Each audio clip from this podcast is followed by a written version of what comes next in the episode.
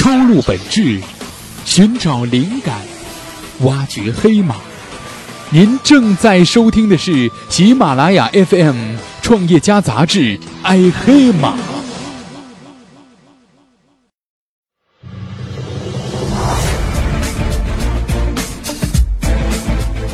十月九号。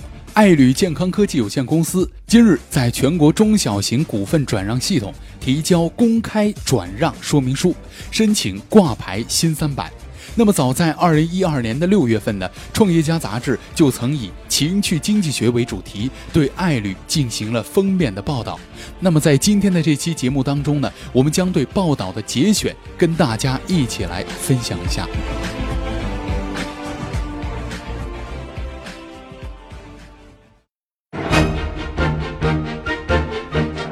权威杂志用心播报，大家好，我是映月，欢迎收听由喜马拉雅 FM 和创业家杂志联合出品的节目《爱黑马》。那在今天的这期节目当中呢，我们将依然关注到的是创业家杂志雷小雨的文章。这家做性用品的公司要挂牌新三板，年生产自慰器八百万套。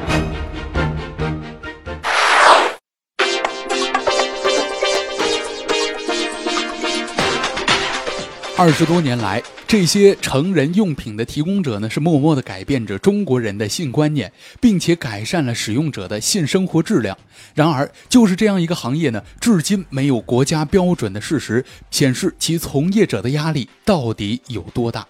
改变的可能还不够。与欧美国家相比呢，中国人还不能坦然地把性用品与日常生活联系在一起。可以肯定的是，他们并非对此是毫无兴趣的。然而，在国内的大量劣质产品的制造者，也对这样一个行业造成了许多的伤害。那么到目前为止呢，全国性用品行业的年销售额大约数百亿元，其中呢，避孕套品类的占三分之一了。全国有五百家生产企业，大约二十多万线上线下的零售商店，制造和销售都相当分散。其中呢，中国的电子商务的发发展的，天然适合网络销售信用品行业，也是引起了投资界的注意。但是呢，少有投资案例的出现，这个是为什么呢？因为政策不明朗，规模不够大。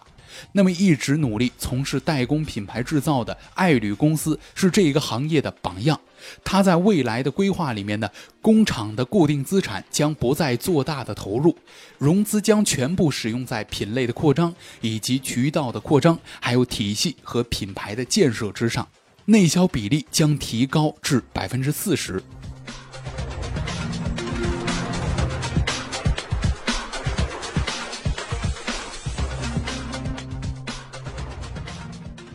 吴伟呢，算是长子。他的父亲吴振旺生于上个世纪四十年代，算是一位传奇人物了。早年间呢，他是温州市鹿城电扇厂的厂长。据说啊，这温州的第一台电风扇呢，就是他亲手制造出来的。在上个世纪八十年代初呢，作为第一批创业的这个温州人，吴辞职下海了。他做过啊贸易，开过工厂，也在上海呢做过电机生意。那吴振旺呢，有着技术专长，又有着管理工厂的经验。他为人直爽活泛。那么，据早年接触过他的人说呢，他酒量很好，喝了酒能哭能笑，能说能闹，而且满脸通红。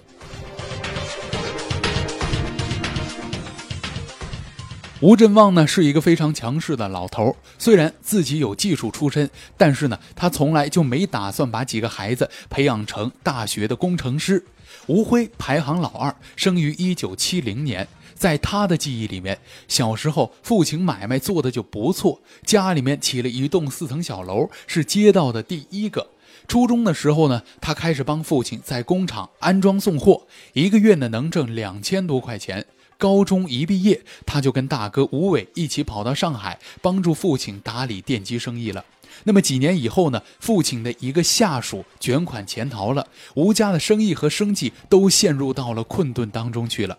有传言说道，当时吴家欠下外债两千万元人民币，资金链整个断裂了。那么，据吴辉回忆到说啊，到底是亏了多少，我们也不知道。但是，总之是全面的破产了。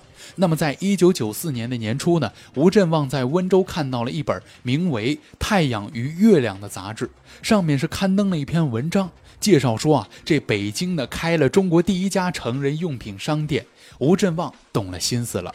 那么这个时候呢，他的电机生意欠下巨额外债不说，也是一直在走着下坡路。于是他就带着两个儿子去了北京。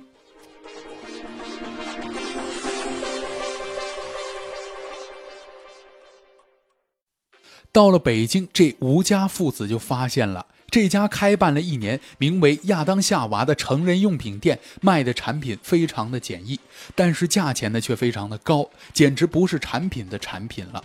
那么吴辉回忆说，一个皮套加一个电机，完全没有任何的手感啊，它的批发价却要一百多块钱。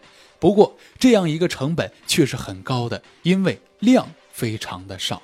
那么任孝国呢，是亚当夏娃最早的一批供货商之一，也是中国最早从事成人用品制造的人。今年虚岁也五十九了。他的家乡浙江省奉化市，甚至有这么一个传言，说到了奉化出了两个校长，一个是蒋校长，一个是任校长。那很有可能，吴辉呢最早看到的不是产品的产品，就出自他手。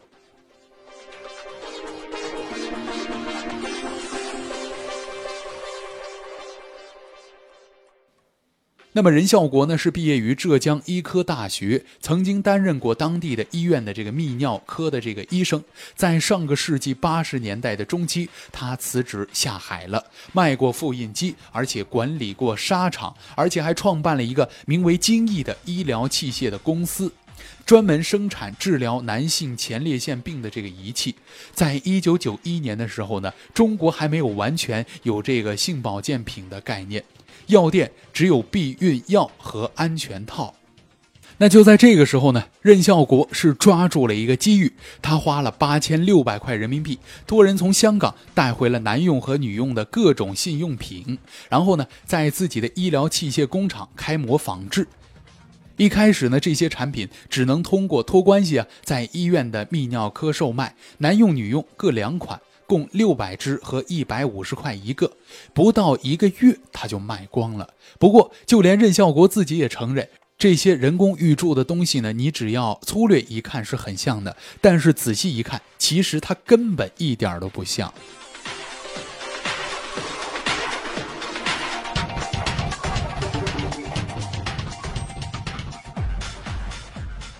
吴振旺很快就意识到了自己发现了一块处女地。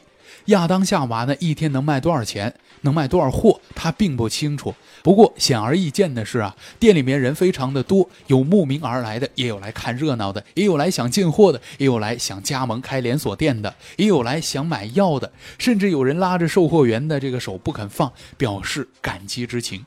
吴振旺从温州把自己的房子抵押给银行啊，贷款了一百二十万，他从中拿出了五十万，准备开店了。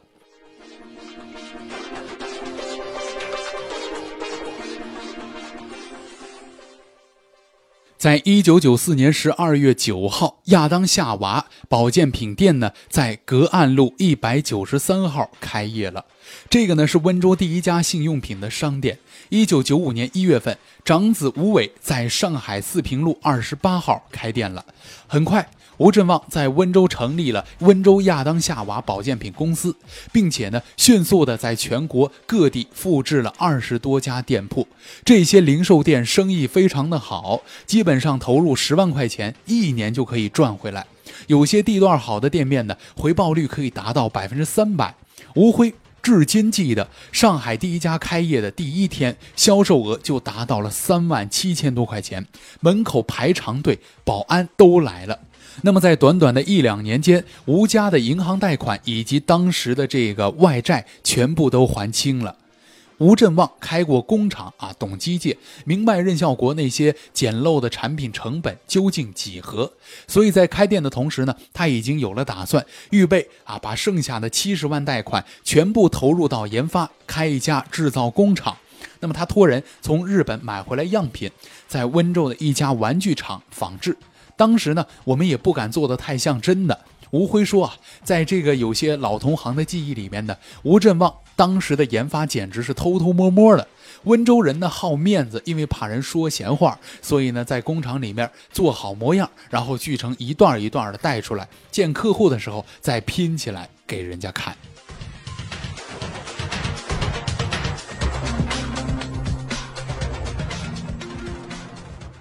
那这种提心吊胆的行为的主旋律呢，一直是延续了很多年。在一九八六年，公安部曾经发过一个文件，宣布生产和销售跟性有关的物品是犯罪。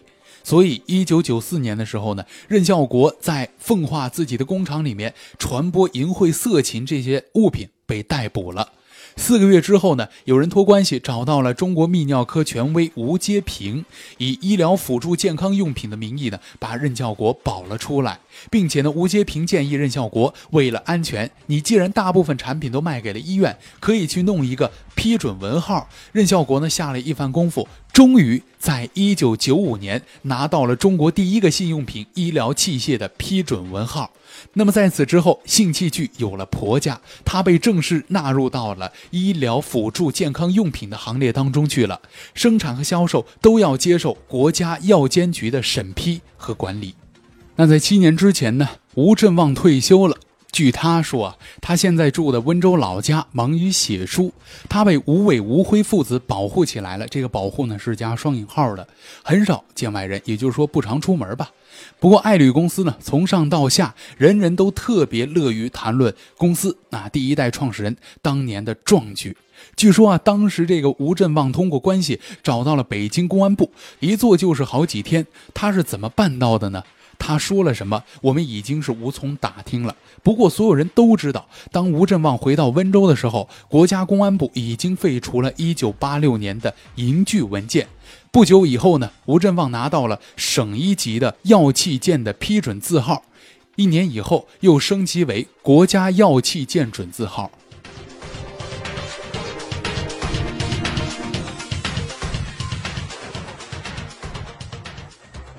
那在吴辉的记忆当中呢，父亲是一个非常厉害的角色，向来是说一不二的。几个儿子呢，都是十分啊乖巧的这个乖顺的孩子。照理说，这父亲管工厂，两个儿子各负责一个店面的销售，应该各顾各的。但实际上是吴家三块业务是一盘棋。这个也就是说啊，这吴伟和吴辉负责的业务，永远是工厂的提款机。那么就在两千年之前呢，他们家一直是没什么钱的。吴辉说，那个时候呢，他们是以店养厂，店里面卖货的利润呢，基本上都投入到了厂里边买设备、扩大规模、买地，同时呢，也跟银行借一些钱，还了又贷，还了又贷，好几次都是这样的。但是即使是这样啊，还是贷入大。产出小，工厂规模不大，那产品的报废率也比较高，而且竞争对手慢慢的也多了起来。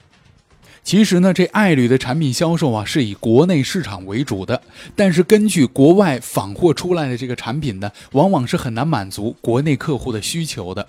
吴伟是一个有心人，他在上海开店的时候呢，经常和客户进行交流，并且呢，把谈话录成录音，交给售货员学习，了解终端消费者的这个心理。在他看来，爱旅的产品和销售存在很严重的断层。但是呢，也就是因为这些想法，所以吴伟和父亲在经营理念上呢出现了分歧。吴振旺年纪渐渐长了，决定把厂子和整个的盘子呢托付给长子，自己则退居幕后。所以呢，在两千年的一次家庭会议上，他对吴伟讲出了我们节目开头的那样一句话。很快呢，吴伟打点好了上海的生意，举家搬回了温州。他几乎住在工厂里面，天天跟工人啊一起吃食堂。他能够吃苦，并且经常对于世界报以沉默。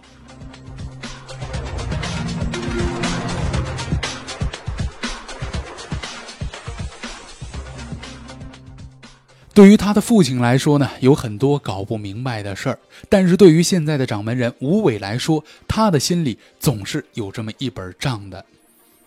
在一开始呢，爱侣的自主品牌百分之百都是外销的。在二零一零年的时候，吴伟看好的电商渠道开始转攻国内的市场了。二零一一年的三月份，爱侣的官方销售网站“幸福宝盒”上线了。当时呢，吴伟曾经非常急切的想要利用这样一个电子商务平台来打开国内的市场。他想过啊，收购国内最早的信用品电子商务销售平台，叫做七彩谷的这么一个平台。殊不知这家公司呢，早已经因为违规售卖而一蹶不振了。吴伟呢，只能作罢。但是从七彩谷挖了不少人过来，成立了专门的电子商务部门。他还想通过承包淘宝的成人频道，毕竟啊，这是一个有着四万人在卖货啊，年销售量十七亿人民币的平台。他通过老顽童联系到了马云，但是没有结果。他找到了南京一家叫做四海商周的公司来代运营自己的这个海外销售业务，效果其实他并不满意。他甚至啊让助手通过微博呢找来了华强北在线的龚文祥，邀请对方呢来湖州工厂参观，希望对方帮助运营自己的内销电子商务网站，但是也未果。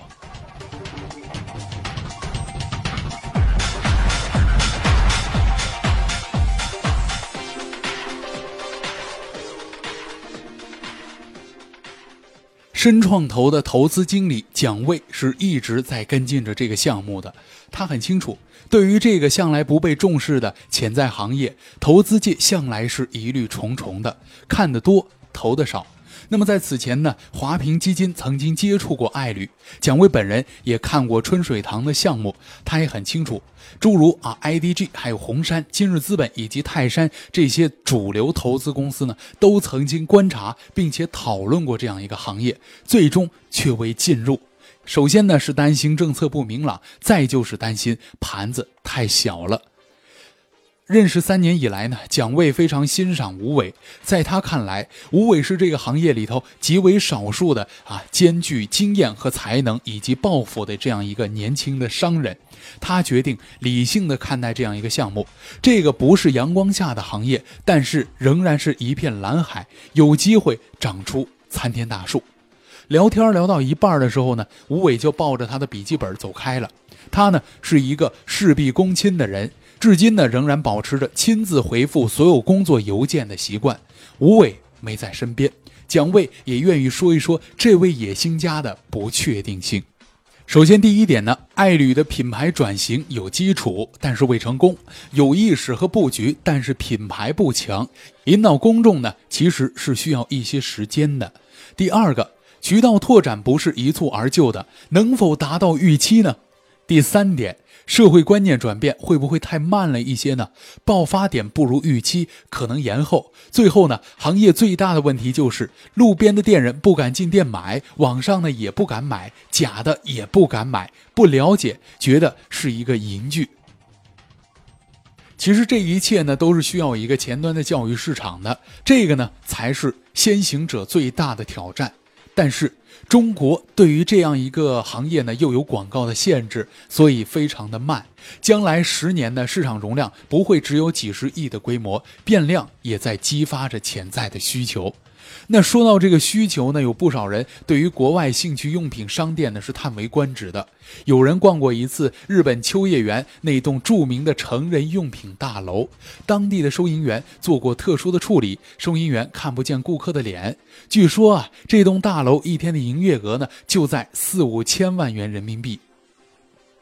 同时呢，也有人去过美国机场的信用品商店。高度的隐私啊，可以说，沿着走廊往里头走，两边是各种各样的房间，一次呢只能进去一个人，你进去之后只能从后门出去，然后另一个人再从前门再进入，再从后门再出去。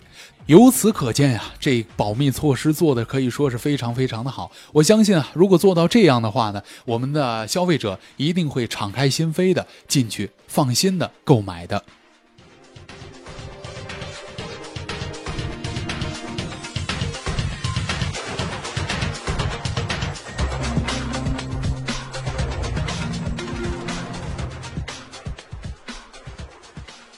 那么在节目的最后呢，音乐跟大家一起来分享一下爱旅规划的业务模型图。那这张图呢，音乐能看到，大家看不到没关系。这个地方音乐跟大家一起来口述一下，您就明白了。这张图呢是一个哑铃形状的，中间呢是一个工厂，不再投入资金。左边呢是四大品类的支柱，它们分别是性器具、还有口服产品以及情趣内衣，还有避孕套，各占百分之二十到百分之三十。右边呢是取。渠道扩张，他们分别是实体店、B to C 的网站，还有酒店、美容院，还有夜店、流动购物车以及计生委的咨询站。以上就是本期的全部内容。如果您还想了解更多爱黑马的精彩内容，请您打开新浪微博，关注我们的官方微博平台爱黑马，或者登录爱黑马的官方网址三 w 点爱黑马点 com。我是映月，我们下期再会。